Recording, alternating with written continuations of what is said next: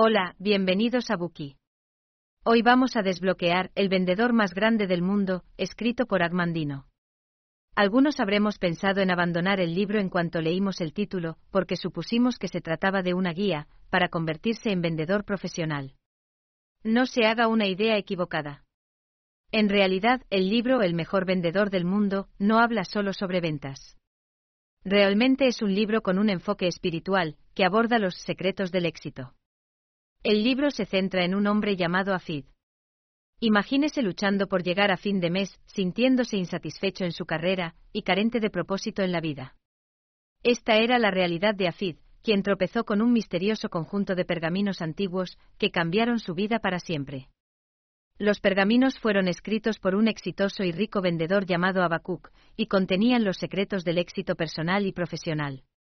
Esta es la premisa del libro de Agmandino, el mejor vendedor del mundo. El libro está dividido en diez valiosos pergaminos, cada uno de los cuales se centra en un principio o hábito específico necesario para el éxito, y sí, en el breve libro, Mandino entrelaza la historia de Afid con las enseñanzas de los antiguos pergaminos para proporcionar a los lectores una hoja de ruta hacia el éxito. Pero, ¿qué hace que este libro sea único y se diferencie de otros libros de autoayuda? A lo largo del libro, Mandino utiliza un lenguaje sencillo y repetitivo, ilustrando y subrayando la importancia de cada principio.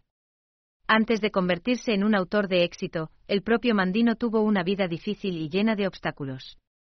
Luchó contra la depresión, el alcoholismo y dificultades financieras, llegándose a plantear en un momento de desesperación quitarse la vida.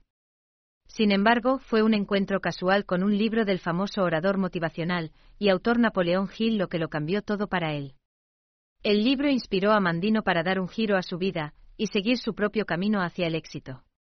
Tras su éxito, también quiso escribir un libro así, para inspirar a las generaciones futuras.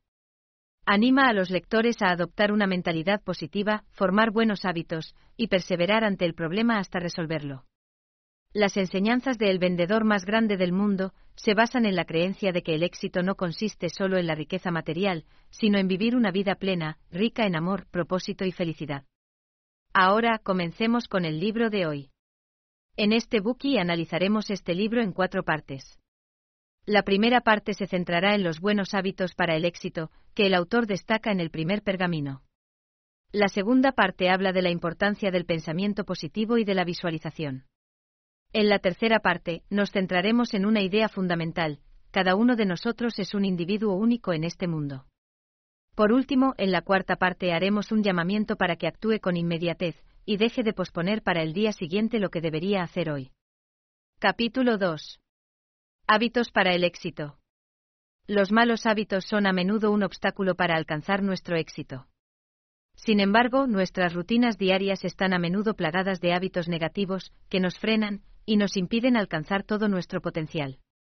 Pueden llevarnos a la procrastinación, a la disminución de la productividad y a la falta de motivación. Por ejemplo, alguna vez ha faltado a citas importantes o ha llegado tarde al trabajo con regularidad porque tiene la mala costumbre de dormir demasiado. ¿Se ha percatado alguna vez de que le resulta más fácil engordar o verse atacado por problemas de salud porque tiene el mal hábito de comer en exceso? Del mismo modo, el mal hábito del abuso de sustancias puede llevarle a una adicción, afectando negativamente sus relaciones y finanzas. Estos hábitos negativos pueden impedirnos alcanzar nuestros objetivos y vivir una vida plena. Afortunadamente, en el primer pergamino de El vendedor más grande del mundo, Agmandino se centra en la importancia de cultivar hábitos positivos para el éxito. En realidad, la única diferencia entre los que han fracasado y los que han triunfado radica en la diferencia de sus hábitos. Los buenos hábitos son la clave de todo éxito. Los malos hábitos son la puerta abierta al fracaso, afirma en el libro. Las cosas que controlan nuestras acciones incluyen los deseos, las emociones, los prejuicios, la codicia, el amor, el miedo, el entorno y los hábitos, siendo los hábitos los más dominantes y opresivos de todos. Por lo tanto, si debemos ser esclavos de los hábitos, ¿por qué no serlo de los buenos hábitos? ¿Y cómo lograremos esta difícil hazaña? Para eliminar los hábitos negativos, es necesario sustituirlos por otros positivos. Puede lograrlo incorporando la práctica constante de hábitos positivos hasta que se conviertan en una parte habitual de su rutina diaria. Por ejemplo, cada uno de estos diez pergaminos contiene un buen hábito. Si lo leemos una vez y no podemos recordar nada ni seguir ninguno de los principios, el autor agmandino nos da un consejo, la repetición. Primero podemos leer las palabras escritas en los pergaminos en silencio cuando nos levantemos. Luego volveremos a leerlas nuevamente en silencio después de haber almorzado. Por último, volveremos a leer las palabras justo antes de retirarnos al final del día, y lo más importante, en esta ocasión, leeremos las palabras en voz alta. A continuación, repetiremos este procedimiento durante 30 días. Después pasaremos al siguiente pergamino, y repetiremos el mismo procedimiento durante otros 30 días. Continuaremos así hasta que hayamos convivido con cada pergamino durante 30 días, y su lectura se haya convertido en un hábito. En este proceso de repetición, las cosas que repetimos pronto se convertirán no solo en parte de la mente activa, sino que también penetrarán en la mente subconsciente, que influye en nuestro pensamiento y acciones incluso cuando no somos conscientes de ello. Es la clave para desbloquear nuestro potencial de éxito y logros. Así, la próxima vez que tengamos una duda, podremos resolverla rápidamente, gracias a lo que el pergamino nos ha enseñado. La repetición nos ayuda a desarrollar cualquier hábito. Cuando formamos un hábito, descubrimos que nuestro mundo ha cambiado.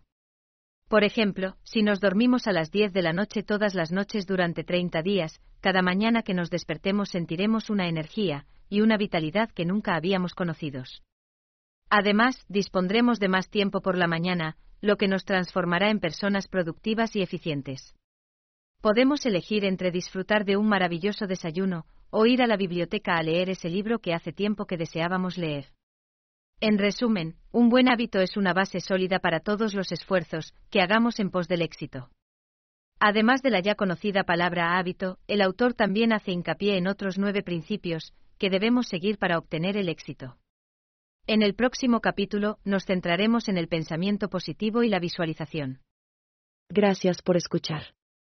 Compruebe el enlace de abajo para desbloquear el contenido completo. Dir hat dieser Podcast gefallen? Dann klicke jetzt auf Abonnieren und empfehle ihn weiter. Bleib immer auf dem Laufenden und folge uns bei Twitter, Instagram und Facebook. Mehr Podcasts findest du auf meinpodcast.de.